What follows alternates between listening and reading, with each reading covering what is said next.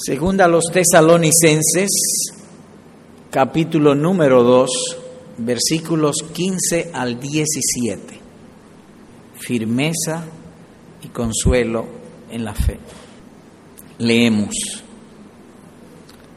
Así que, hermanos, estad firmes y retened la doctrina que habéis aprendido, sea por palabra o por carta nuestra y el mismo Jesucristo Señor nuestro y Dios nuestro Padre, el cual nos amó y nos dio consolación eterna y buena esperanza por gracia, conforte vuestros corazones y os confirme en toda buena palabra y obra. Al leerlo, llamamos la atención en esta expresión. Así que, hermanos, está firmes. Y llama nuestra atención que le dice hermanos. El apóstol Pablo, en esta ocasión, no usa su título, honroso por cierto, muy honroso, noble, de apóstol en otras ocasiones lo ha usado, por aquí no, aquí dice hermanos. De modo que es una condescendencia y a la vez una muestra de ternura, de amabilidad. Así que, hermanos, lo cual también significa que el espíritu que él tiene aquí, el deseo y el anhelo que él escribió debe ser parte de todos nosotros. Es decir, lo que Él pide aquí y lo que Él exhorta, también debo yo tenerlo con mis hermanos. También notamos que dice, así que, lo cual todos muchas veces se ha hablado que es una especie de, de conclusión o aplicación. Y luego un imperativo, está firmes. O que es el corazón de Él que ellos permanezcan en la firmeza de la fe. Antes Él los ha elogiado, antes les dice, por, por cuanto vuestra fe va creciendo, dice el versículo 3 del capítulo número 1. Es decir, que los elogió como consecuencia pudiéramos conectar también, así que hermanos, está firme. Y ese es el anhelo del apóstol y debe ser el anhelo de todo ministro del Evangelio y de todo hermano en la fe, que sus hermanos también estén firmes en la fe, que Cristo esté con ellos, que descienda a la tumba con ellos y que los resucite también en aquel día. Nosotros mismos, algunos de nosotros tenemos años en la fe, unos tienen 20, otros tienen 30, otros tienen 40, hay de 10, de 5 aquí. Ellos hicieron profesión en el Señor Jesucristo, han dado frutos, buenos frutos, así que es también nuestro deseo como iglesia viendo esa obra en medio nuestro, que estemos o que estén firmes, que sean luz y sal en esta tierra. Pero también cuando leemos notamos que hay un estímulo. Anteriormente, como he dicho, le he dicho, le ha dicho, vuestra fe va creciendo. Los consuela, los elogia, los estimula. Luego entonces los manda, los exhorta a estar firme. Eso a su vez significa que los estímulos que mueven la vida del creyente a la firmeza en la esperanza de la gloria eterna no vienen de hombre, sino que han de venir del Espíritu de Cristo, Dios mismo hablando. En este caso, el Espíritu inspire al apóstol Pablo para que los elogie, para lo que los estimule a seguir hacia adelante.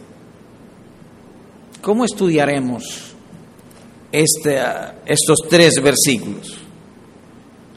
Uno, versículo 15, una exhortación a la firmeza. Así que, hermanos, está firme y retened la doctrina que habéis aprendido. Así que el versículo 15 puede titularse de ese modo, una exhortación a la firmeza. Luego los versículos 16 al 17, los cuales leo, dicen de la siguiente manera, y el mismo Jesucristo Señor nuestro, y Dios nuestro Padre, el cual nos amó y nos dio consolación eterna y buena esperanza por gracia, consuele o conforte vuestros corazones y os confirme en toda buena palabra y obra.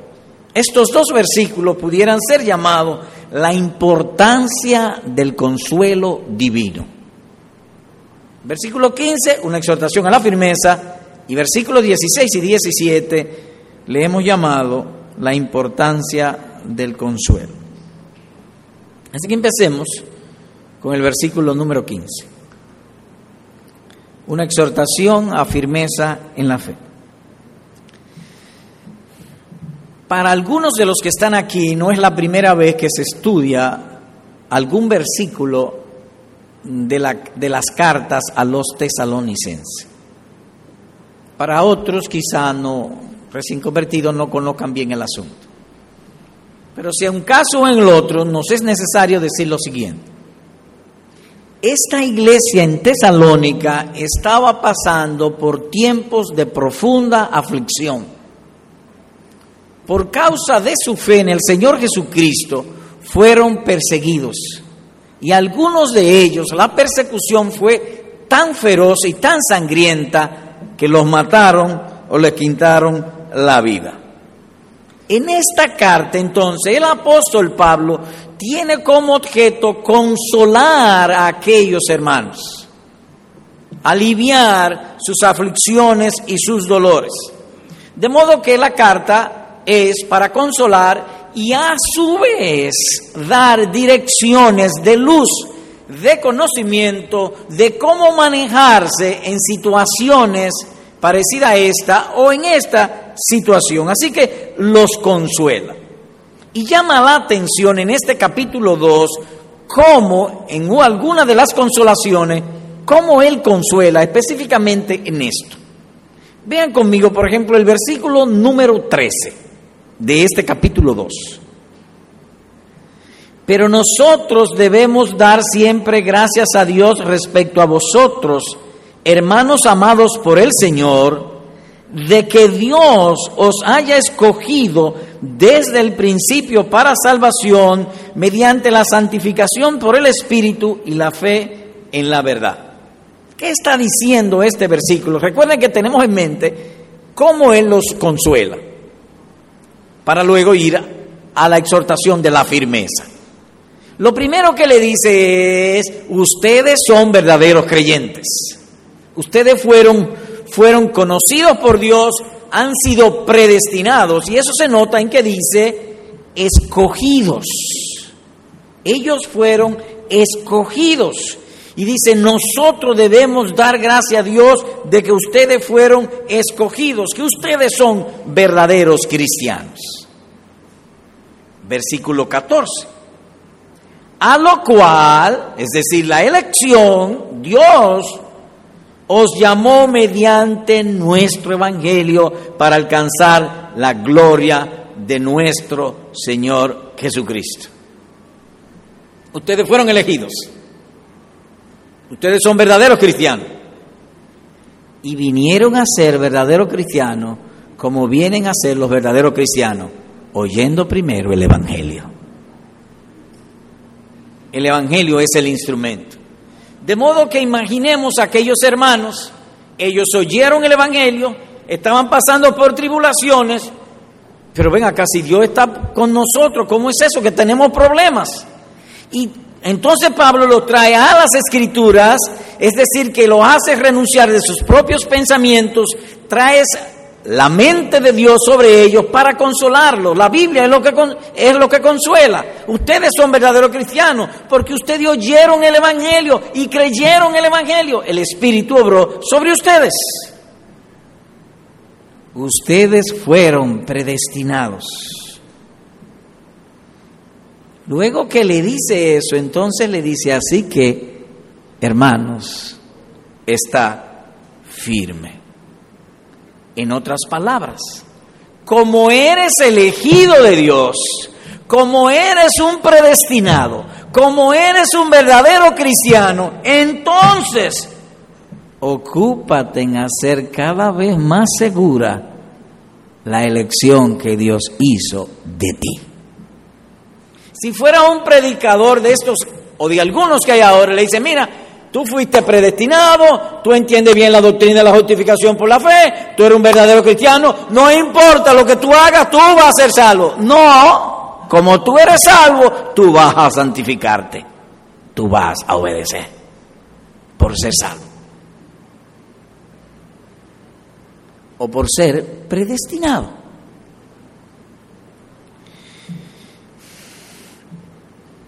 Y la predestinación puede ser ilustrada una ilustración pálida, por supuesto, con el sol. Yo no sé de qué material está hecho el sol. No puedo ver el sol directamente con mis ojos. No lo sé. Pero yo sí sé que hay un sol. ¿Y cómo yo sé que hay un sol? Por sus efectos. Mírenlo ahí la luz.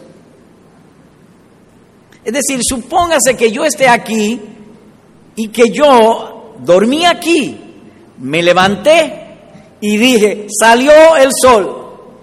¿Yo estoy viendo el sol? No. ¿Y qué tú estás viendo?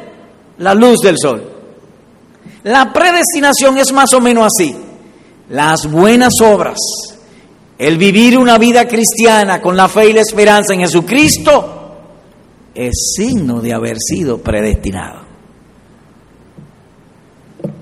No es que somos predestinados para hacer lo que querramos, somos predestinados para vivir para la gloria de Dios, haciendo su voluntad.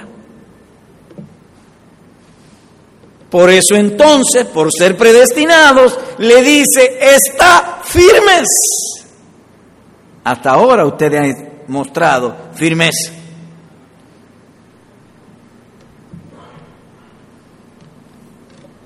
De manera que la predestinación se note en eso, en la profesión de fe que hemos hecho, en la luz de la iluminación de la palabra de Dios en los corazones y los rayos de las buenas obras.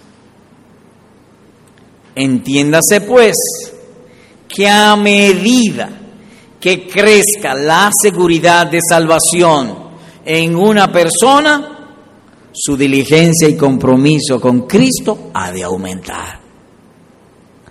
A menos que él tenga una falsa presunción. Vuelvo a repetir.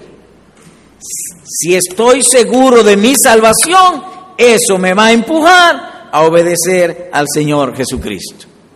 Si se nos permitiera, o más específicamente, si se te permitiera ahora mismo ver el libro de la vida y ver tu nombre allí, fulano de tal, oh, yo estoy en el libro de la vida, a la luz de, las, de lo que estamos considerando, eso va a hacer que vivamos una vida de mayor santidad. Porque estaremos seguros de la recompensa, estaremos seguros de la promesa. El vendedor, cuando termina de sus ventas, y su jefe le regatea lo que le pertenece de su recompensa, él tiene poco deseo de trabajar. Pero si su jefe siempre le recompensa conforme a lo que él ha trabajado, entonces estimula, trabaja, porque tiene seguridad. La seguridad también entonces ha de movernos eso, a estar firmes. Si estamos seguros, creceremos en la fe, sería la idea. Este mismo argumento lo emplea el apóstol Juan en otro lugar. Oigan cómo dice. Oigan esto. Dice el apóstol. La unción que vosotros recibisteis de Cristo permanece en ustedes. Por lo tanto, permaneced en Él. Primera de Juan capítulo 2, verso 27. Entonces, estar seguro de ser cristiano no estimula la negligencia, sino la diligencia. La seguridad nos lleva hacia ello. En otras palabras, que los consuelos espirituales traen consigo un estímulo implícito, implícito. Cuando Dios nos estimula por medio de su palabra y su espíritu, entonces eso nos mueve a la obediencia. Porque la seguridad pare firmeza en la fe. Eso dice el versículo 15. Así que, en conclusión, como tú eres un verdadero cristiano, está firmes y retened la doctrina por lo que tú eres. Sería la idea. Eso de ahí se desprende también que el crecimiento en la fe no viene nunca si despreciamos los medios que Dios ha establecido para crecer, sino haciendo buen uso de ellos. Por ejemplo, Salomón dice esto del negligente. El alma del perezoso desea y nada alcanza, dice Proverbio capítulo 13, versículo número 4. Hay gente que se la pasan deseando, pero no hacen buen uso de los medios establecidos para ello. El niño no podrá crecer si no hace buen uso de los medios para alimentarse. Él tiene que hacer buen uso de los medios para alimentarse, para crecer, si no, no crece. No podremos entonces crecer en la fe si no hacemos buen uso de eso. Debemos hacer buen uso de ello, aun cuando el uso de los medios nos parezca improbable. ¿Qué, qué es lo que usted está diciendo? He dicho que para crecer en la vida cristiana es necesario hacer uso de los medios o de los medios de gracias, de gracia que Dios ha establecido para eso mismo. Y obedecerlos aun cuando nos parezca improbable que traiga crecimiento o bendición. ¿Me explico? Los apóstoles en Lucas 5 dice que se pasaron la noche entera pescando y no pescaron nada. Y vino el Señor Jesús y le dice a Pedro, echa la red. Permítame dramatizar el asunto para acentuar la idea. Pero tú lo que eres profeta, nosotros somos pescadores. Los que saben de pesca aquí somos nosotros. Y ahora dice tú que se echa la red. Tenemos noche Mire, empezamos a las 6 de la tarde, son las 4 de la mañana y todavía no hemos pescado y ahora dices tú que tú no sabes de eso. Pedro, echa la red. En otras palabras, a Pedro le pareció improbable por su experiencia de gran pescador que ya no había esperanza de pescar. Jesús le dijo, Pedro, echa la red. La echó ¿Y qué sucedió? La red casi se rompe de tantos peces. Las bendiciones de Dios vienen por haciendo un buen uso de los medios de gracia que Dios ha establecido. Hermanos, las gracias, las virtudes y los consuelos del cielo no vienen de manera súbita. No es que vienen por el alambre, como se suele decir aquí. La sentencia divina es bien clara. Con vuestra paciencia ganaréis vuestras almas. En otras palabras, llamo la palabra paciencia. con un buen obrar perseverante, tendréis ganancias espirituales. O con, vuestras, con vuestra paciencia ganaréis vuestras almas, dice Lucas capítulo 22, versículo número 19. Hay otro ejemplo de esto que lo ilustra muy bien, el caso de Naamán. Naamán era un hombre, capitán del ejército sirio, y tenía lepra. Llega donde Eliseo, Eliseo ni siquiera salió a recibirlo, y le dice, dile a él que se zambulla ahí en el, en el río Jordán, y la lepra se le quitará. Entonces viene el sirviente de Eliseo y le dice, el señor capitán, mire que dice el profeta que se zambulla en el río y, que se le va a quitar la lepra. ¿Eh? Cuando él va a zambullirse en el río, para esa época el agua del Jordán se pone verde de tanta lama. ¿Qué? Oye, pero yo soy un capitán. Él debió haber venido haberme puesto la mano en la cabeza, haber orado conmigo y yo soy sano, pero meterme eso. Para, para eso me meto en el agua del río de, Damasco. El agua ya es cristalina.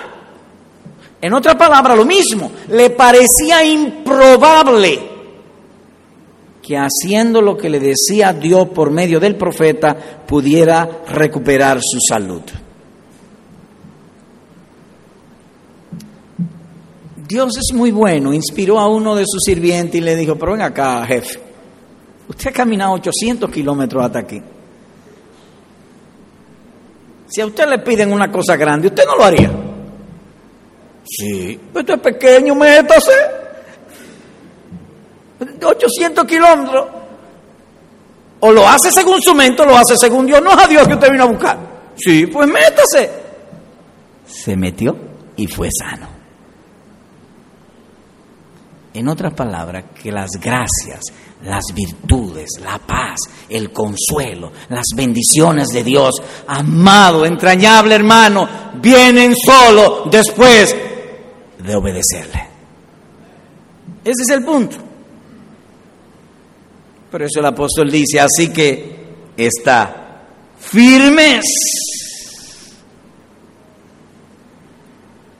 Vuelvo a leer en el verso 15. Así que hermanos, está firmes y retened la doctrina. Llamamos la atención sobre esa palabra doctrina, enseñanza.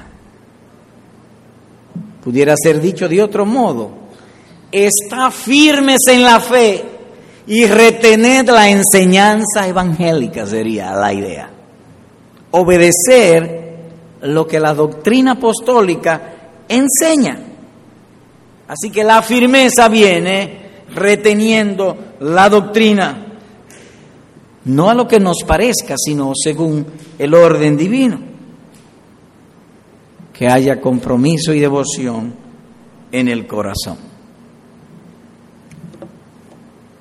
Para abundar sobre esto, sobre las bendiciones que vienen y la firmeza en la fe, le voy a invitar ahora que vayamos a Apocalipsis 14 para abundar sobre la idea. Apocalipsis 14,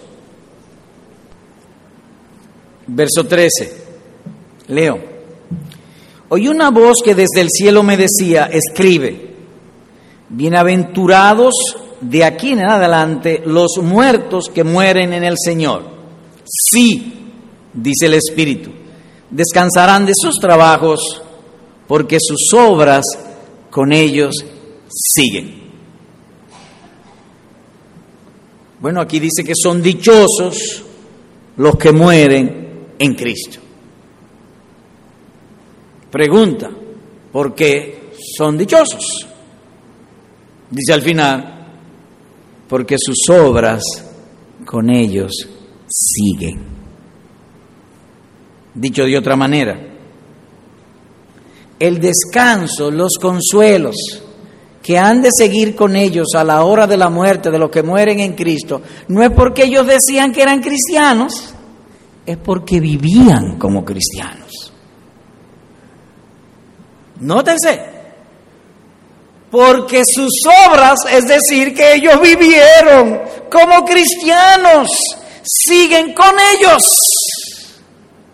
Dicho de otro modo, las bendiciones vienen después de un buen obrar. Por lo que tú eres o la seguridad me permite exhortarte a estar firme si retienes la doctrina y los consuelos, la firmeza y la bendición vendrán contigo o estarán contigo. Así que el consuelo del alma es fruto del buen obrar cuando es bendecido por Dios. Así que lo primero fue firmeza en la fe. ¿Y por qué debo hacer firmeza en la fe? Porque soy cristiano. Por el hecho de, soy, de ser cristiano, el uso de los medios traerá bendición a mi alma. En segundo lugar, la importancia del consuelo divino. En el creyente las aflicciones son santificadas. Esto es, que cuando sufrimos por Cristo o por causa de la verdad y del Evangelio, luego Dios nos trae consuelo al alma por medio de su palabra. Tomemos otra vez lo que se dijo hace un rato. Esta iglesia había sufrido por causa de su fe en Jesucristo, al punto que la persecución fue tan grande que le quitaron la vida a algunos de ellos. Sufrieron por Cristo. Ahora Dios por medio de su espíritu, inspira el apóstol Pablo que les escriba para consolarlos. A eso llamamos santificar las aflicciones. En los incrédulos no sucede así. Los incrédulos sufren y el sufrimiento de ellos le trae resentimiento contra su prójimo, amargura de vida, ira, enojo y toda esa cosa, pero no el consuelo que viene de Dios, la paz y la tranquilidad que viene del cielo. No se las trae, sino dolor, remordimiento y aborrecimiento hacia su prójimo.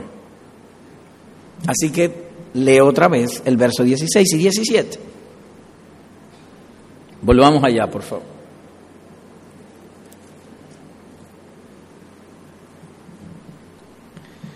Y el mismo Jesucristo, Señor nuestro, y Dios nuestro Padre, el cual nos amó y nos dio consolación eterna y buena esperanza por gracia, consuele vuestros corazones y os confirme en toda buena palabra y obra. De pronto se ven dos asuntos. Primero lo que tenemos. ¿Qué tenemos? Jesucristo, Señor nuestro. Eso es una posesión. Es nuestra. Y Dios, nuestro Padre. Así que esta primera parte, cuando dice Jesucristo Señor nuestro y Dios nuestro Padre, está indicando una posesión. ¿Correcto? Sí. Y lo otro, recompensa por obediencia, consolación eterna y buena esperanza por gracia. Así que hay una posesión allí y hay una recompensa. Anteriormente los había consolado, le dijo que eran verdaderos creyentes, pero ahora vuelve a consolarlo. Porque su corazón, la oración y el deseo de Pablo era que Dios y Cristo le quisieran conocer las dulzuras de hacer la voluntad del Padre. Ahora llama otra vez nuestra atención que el consuelo y la confirmación o firmeza van juntos. Consuele vuestros corazones y os confirme en toda buena palabra y obra. ¿Saben lo que eso significa? Amados hermanos, que los consuelos del Espíritu es el instrumento que Dios usa para mantenernos firmes en la fe. Los consuelos del Espíritu. Como decía Thomas Manto, o como escribió en una oportunidad Thomas Manto. Oigan esto, leo, el gozo de la religión verdadera es como un hilo de plata invisible que nos amarra a la obediencia a la verdad.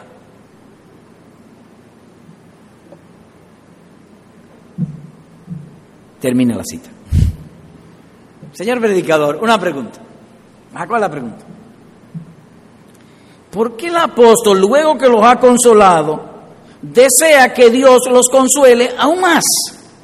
Él los acaba de consolar, los elogió, los estimuló. Ahora vuelve y ora que Dios los consuele. ¿Por qué? Ah, porque solamente si Dios aplica la consolación al alma es efectiva. Por eso Él vuelve a rogar a Dios que sean consolados. Porque es una, una oración lo que, lo que Él está haciendo aquí. Que Dios los consuele. Solamente la voz del Señor es operativa. El único que puede sembrar las verdades del Evangelio en el corazón no son los predicadores, por fieles y elocuentes que sean. Solo Dios, por medio de su Espíritu, hace esa obra en el corazón de los creyentes. Así que por eso Él vuelve a orar a Dios que los consuele. En otras palabras, es como si yo te consolara y luego yo ruego a Dios que te consuele. Yo te consolé, yo te elogié, bien. Pero si Dios no lo hace, no permanece sería la idea. Otra pregunta. Ah, ¿Cuál es la otra pregunta? ¿Qué es el consuelo? ¿Cómo saber, más bien, cuando estoy siendo consolado? ¿Cómo saberlo? Imaginemos que me faltase agua. Y entonces me pongo en una situación de profunda sed o de extrema fe, sed, sediento. Una de las cosas que hace la falta de agua es que comienza uno como a marearse, pierde el ánimo. Pero entonces me dan agua fresca. ¿Qué sucede en mí? Me revivo. Eso mismo hace el consuelo con el alma. Eso mismo hace el consuelo del Espíritu de Cristo con el alma. Es parte de nuestro sostén para seguir hacia adelante. Las ocasiones en que tú y yo hemos sido tentados a dejar el cristianismo es por eso mismo, falta de consuelo divino. Es el consuelo lo que nos sostiene. Mire conmigo, vamos al Salmo 119, verso 50, para verlo aún más claro. Salmo 119. Salmo 119, versículos 49 y 50. Estamos hablando de la importancia del consuelo de Dios en la vida del creyente. Y que el consuelo solo Dios lo da, no, lo, no los hombres. Leo el verso 49. Dice David, acuérdate de la palabra dada a tu siervo. Está orando. Es una oración. Él está pidiendo, él está diciendo a Dios, acuérdate de la palabra dada a tu siervo en la cual me has hecho esperar. Y aquí viene el punto. Ella es mi consuelo en mi aflicción. ¿Y qué hace el consuelo? ¿O por qué el consuelo hace eso? Y él responde, porque tu dicho me ha vivificado. Cuando él dice, cuando él dice ella, está hablando de la palabra y usa un término equivalente, tu dicho, es decir, de la misma palabra. Ella me ha vivificado es el consuelo de, lo, de la palabra de Dios, lo que nos vivifica, lo que nos sostiene, lo que nos hace permanecer con la esperanza de la gloria eterna. Y solo Dios lo da. Pero hay algo más, el consuelo es, es especialmente y singularmente y mayormente en las aflicciones por causa del Evangelio. Es decir, cuando yo estoy frente a una tentación, una tentación agradable, todas las tentaciones son agradables, como alguien ha dicho, las tentaciones son veneno con cubierta de caramelo, son agradables. Cuando yo sufro y me niego a la tentación por amor a Jesucristo, es decir, que estoy siendo, por así decirlo, afligido allí vendrá el consuelo de Dios para vivificarme. Eso es lo que más o menos él está diciendo. Así que la gran obra del consuelo es en las aflicciones. Volvamos otra vez a nuestro texto en segunda a Tesalonicense para destacar esto. Segunda a los Tesalonicenses capítulo 2 versos 16 y 17, la importancia del consuelo. Leo.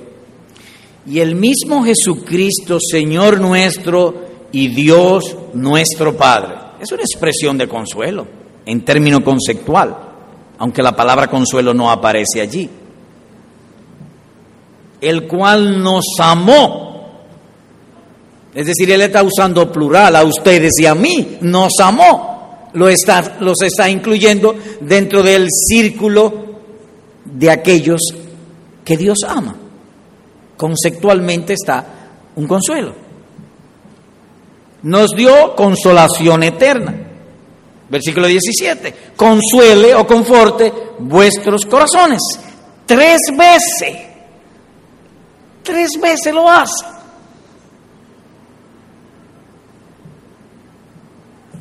Y os confirme en toda buena palabra y obra. Entonces nótense que Él consuela tres veces y después entonces viene aquello de la confirmación. Entonces el consuelo es importantísimo para estar firmes y para ser confirmados en la vida cristiana. Sí, pero yo, hay algo que yo no entiendo. Ah, que tú no entiendes. ¿Por qué es tan importante el consuelo? ¿Por qué es tan importante el consuelo en la vida cristiana? Porque nosotros vamos para el paraíso. Suponte que tú vayas en esta mañana para el edificio de la Iglesia Bautista de la Gracia. La calle o avenida donde está el edificio de la Iglesia Bautista de la Gracia se llama Avenida Salvador Estrella Sadalá. Tú no puedes llegar a ese edificio si no transitas primero por esa calle o avenida, correcto. Oigan cómo se llama la calle que lleva al paraíso. Oigan, porque es necesario que a través de muchos sufrimientos entremos en el reino de Dios, dice el libro de los Hechos, capítulo 14, versículo número 3. Son tantas y tantas las adversidades, los problemas, las tentaciones, las dudas, el enfriamiento, la indiferencia e indolencia que nos van a atacar contra la fe, que necesitamos mucho consuelo si no perecemos. Por eso es tan y tan importante el consuelo en la vida cristiana. Para que el mal no sea mayor que el remedio, porque si el mal es mayor que el remedio no podemos recuperar la salud y moriremos. Ahora bien, hay dos tipos de consuelo. Hay el consuelo que dan las criaturas en términos legítimos y hay también el consuelo que viene de Cristo. El consuelo que dan las criaturas es bueno, sí es bueno, pero es pasajero, insuficiente.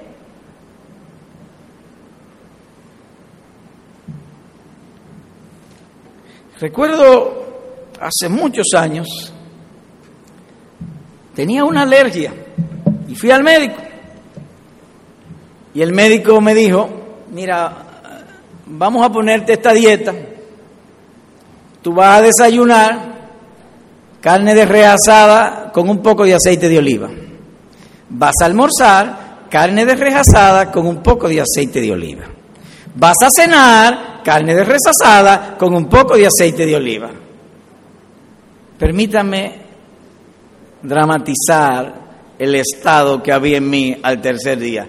Estaba harto. Y a usted no le gusta la carne de res, buenísima, y con aceite de oliva, la dieta del Mediterráneo. Sí, me gusta muchísimo, es bueno, pero cansa. Los consuelos que dan las criaturas son así, cansan. Si no, pregúntele a las hermanas que después, ellas vienen con un vestido, pero ellas no lo repiten el domingo que viene. Tienen que cambiarlo. Y no le queda bien el vestido. Y ella está agradada que le la piropean. Sí, pero cansa. Los consuelos del Espíritu son diferentes, no cansan. Los consuelos de las criaturas son como la llovizna que moja las, las hojas y el tronco y un poquito la, tierra, pero los consuelos de Dios son como los aguaceros, que el agua penetra hasta las raíces y el árbol da frutos abundantes, deliciosos, agradables necesitamos desesperadamente los consuelos que vienen de la palabra de Dios.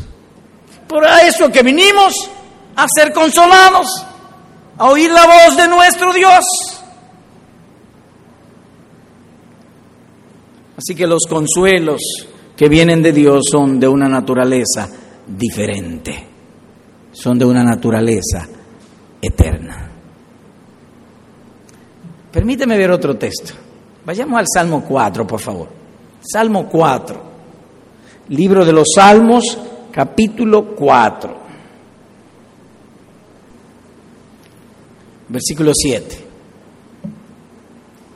Dice David, tú diste alegría a mi corazón. Es una oración también. Él está dando como si fuera acción de gracias a Dios por lo que Dios ha hecho en él. Y dice, tú, oh Dios, diste alegría a mi corazón.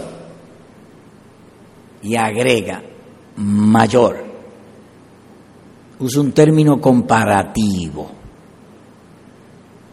¿Mayor que Que la de ellos. ¿Y quiénes son ellos? Los incrédulos, los impíos. Cuando abundaba su grano y su mosto su sustento y sus diversiones sería la idea. ¿Es verdad? ¿El dinero trae alegría? Sí. ¿Y las diversiones también traen alegría? Sí, es verdad. Es verdad todo eso. ¿Y a quién ubicamos ahí? A los ricos, a los artistas famosos, a la gente que vive de fiesta en fiesta y de francachela en francachela. Sí, tienen alegría. Pero dice David que los consuelos que vienen del Espíritu Santo dan mayor alegría. Tú diste, dice el texto aquí, alegría a mi corazón, mayor que la de ellos. Y es en este mismo sentido entonces que agregamos y el mismo Jesucristo, Señor nuestro, y Dios nuestro Padre, el cual nos amó y nos dio consolación eterna. No es una mera consolación, las consolaciones que vienen por hacer la voluntad de Dios, por vivir para su gloria, por gozarnos en obedecerle, son consolación eterna y buena esperanza por gracia conforte vuestros corazones y os confirme. Es esas consolaciones lo que nos van a confirmar en la fe.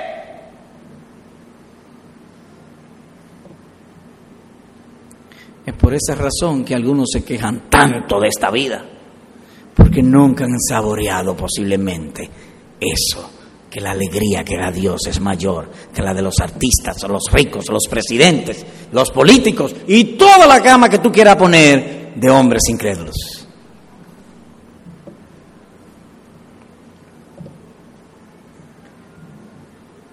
Conforte vuestros corazones y os confirme en toda buena palabra y obra.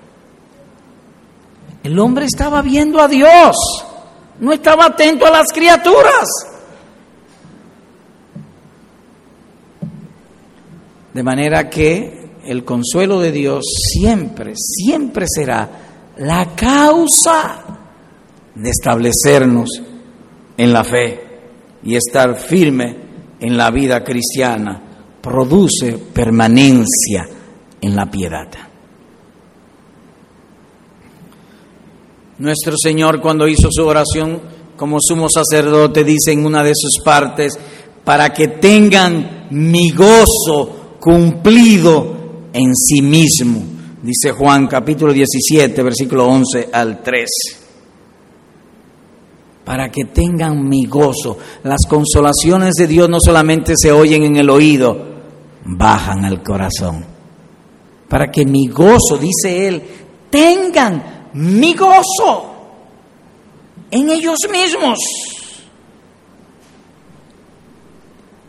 Nos afirma en la elección y el llamado.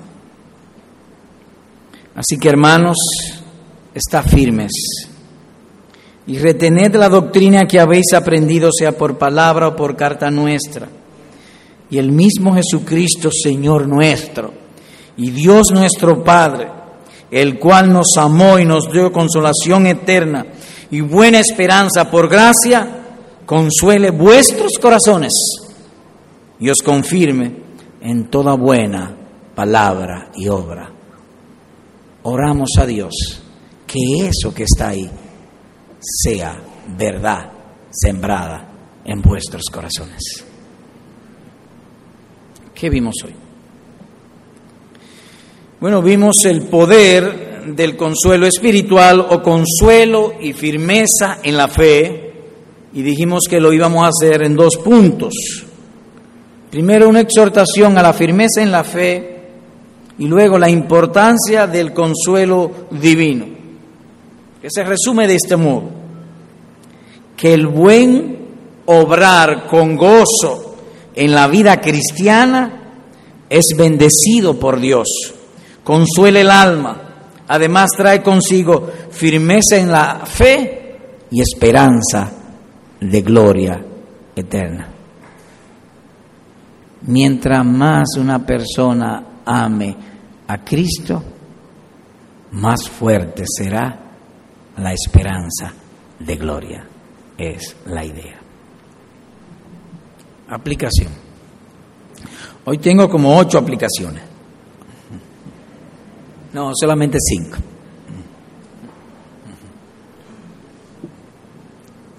Primero, hermano,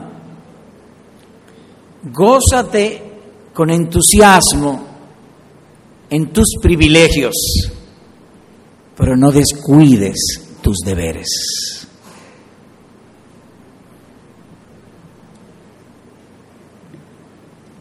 Tus privilegios, fuiste conocido, predestinado, llamado, justificado, santificado y glorificado en Cristo Jesús, Señor nuestro. Nada ni nadie, nada creado podrá separarte del amor de Dios que es en Cristo Jesús, Señor nuestro. Ese es tu privilegio. La salvación no se pierde. Después que Dios salva a una persona, lo salva por siempre. Es un no solamente grande, incorruptible privilegio. Pero no olvides que fuiste llamado a la santificación del Espíritu, a vivir en la verdad. Dios ha prometido consuelo, para mantenernos y fijarnos y confirmarnos, pero siempre vendrán después de los deberes. Él lo ha sentenciado claramente. Honraré al que honra mi palabra. Así que tenemos privilegio, pero de igual modo tenemos deberes. Ocupémonos en ello. Hay un versículo en este sentido que usamos a menudo. Esta misma mañana en la escuela dominical fue citado. Quisiera traerlo otra vez y destacar una nota con relación al tema que hemos estado tratando. Oigan esto.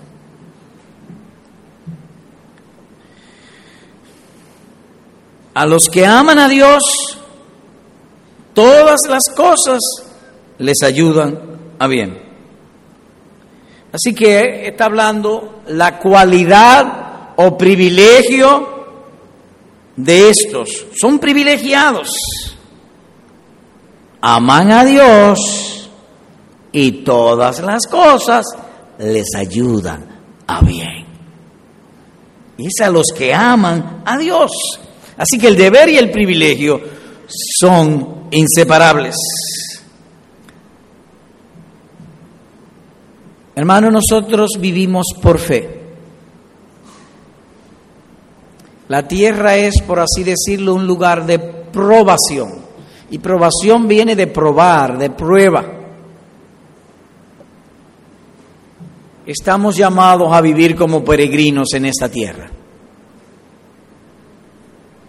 Pero hemos de vivir como peregrinos para luego entrar en las moradas celestiales. Para el creyente la muerte es ganancia. Cuando ellos mueren, imaginemos un creyente enfermo de cáncer, le están aplicando quimioterapia, morfina, heroína, suero, inyecciones, análisis, falta de sueño, problemas y problemas y problemas y problemas. Pero él es un verdadero creyente. Cuando él muera, se acabaron los sueros, se acabaron las inyecciones, se acabaron todos los, todos los problemas y va a gloria eterna. Pero después que muere. Mientras tanto, nuestra vida es un peregrinar, un camino de deberes, de deberes con gozo por la promesa que tenemos por delante. Segunda aplicación. Hermano, procura que la palabra predicada no muera en tu mente. Cuando vengas a oír la doctrina de los apóstoles predicada en tu púlpito y recibas alguna exhortación, vuélvete a Dios en oración. Pablo les habló, los consoló y después de consolarlo, entonces oró a Dios que sellara la consolación en sus corazones. Tú has oído pues la, la, palabra de Dios, no deje que se muera en tu mente. Por esa razón es que en nuestra congregación, siempre después que termina la predicación, duramos dos o tres minutos con una nota al piano. No es para que tú te pongas a pensar, es para que ores a Dios, que selle esas verdades en tu corazón, porque nadie puede hacer eso sino Dios cuando bendice la predicación en el alma de aquellos que le buscan. Oye, ¿cómo se le llama a la iglesia? Casa de oración. Lo único que podemos hacer solo o meramente eso en la iglesia es orar. No podemos predicar sin oración, no podemos alabar sin oración, no podemos hacer nada sin oración, solamente la oración puede ser sola. Es como si cuando tú entras a una casa, no puedes ir al refrigerador sin el permiso del dueño. No puedes entrar en la habitación principal si el dueño no te introduce, porque la casa es de él. Esto es casa de oración. Cuando oiga la palabra, sazónala con oración. Señor, me has hablado. He visto mi necesidad, he visto mi falta, me quejo mucho de las criaturas. Consuélame tú. Dile tú a mi alma eso que dijo David, que la alegría tuya es mayor que la de ellos cuando abundan en riqueza, en dólares, en dinero, en procesiones, en carros, en, trapos. La tuya es mayor. Nunca la he experimentado, Dios. Dámela, te ruego.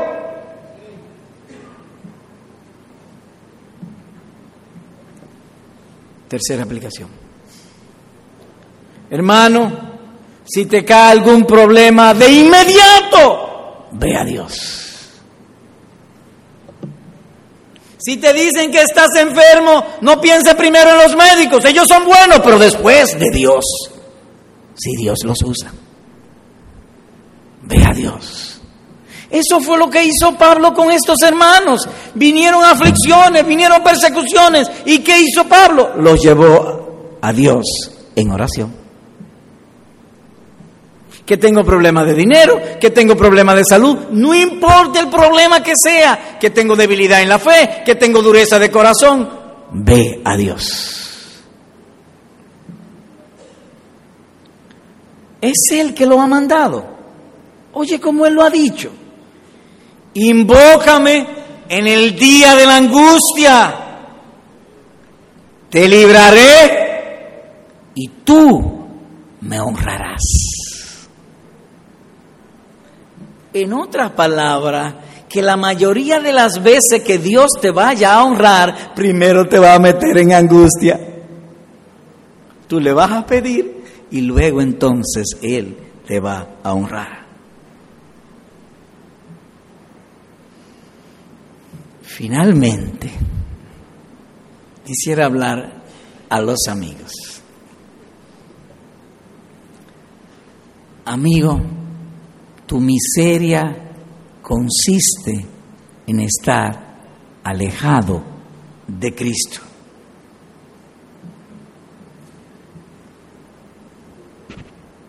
Mientras tu corazón permanezca tal como entró a este mundo, es decir, sin convertirte, estás lejos de Cristo. Esa es tu miseria. Uno de los pastores decía algo que me lo he aprendido de memoria.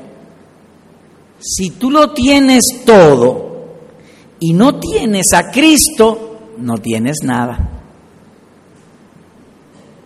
Si tú no tienes nada y tienes a Cristo, lo tienes todo. Entonces, querido amigo, tu miseria es estar alejado de Cristo. No te dejes engañar por los placeres y veleidades de este mundo. No, un día eso se va a acabar. Vuelvo y te traigo a ti lo que decía David la alegría de él era mayor que la de los impíos cuando se hacían ricos. Es verdad que los impíos eh, gozan muchísimo con la fornicación, el robo, este, coger lo ajeno, la inmoralidad sexual. Ellos gozan muchísimo con eso, pero la carga de conciencia no los deja luego. Pero cuando la gente se hace rico, no. Cuando la gente se hace rico legítimamente, la conciencia no, por así decirlo, no lo molesta. Ellos gozan su dinero. En Cristo la alegría es mucho mayor que todo eso. Querido amigo, no sigas por el camino donde vas. Oye lo que dice la Biblia. Cristo es la esperanza de gloria. Te pregunto, amigo, ¿gloria es un concepto de perjuicio o de beneficio? ¿De amargura o de alegría? ¿De dolor o de gozo? Cristo es la esperanza de gloria. Entonces te pregunto, ¿tú tienes a Cristo?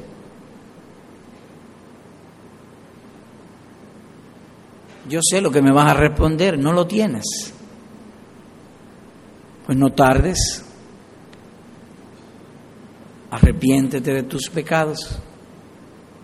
Y para facilitarte la oración, debo decirte que tu pecado ha sido eso, que tú valeras más las cosas creadas que al Creador. Para ti es más importante las cosas de este mundo, los placeres del pecado, que Cristo. Tú no quieres placeres con pureza, tú quieres placeres con pecado. De eso tienes que arrepentirte. Tú dirás, ¿y me vas a perdonar? Oye lo que él mismo dijo. Todo pecado será perdonado. Así que órale a él conforme lo que él ha dicho. Señor, tú has dicho en tu palabra que todo pecado será perdonado. Perdona mi pecado. Límpiame de mi maldad. Sálvame. Hazme nacer de nuevo. Hazme conocer el gozo y la alegría de Jesucristo. Amén.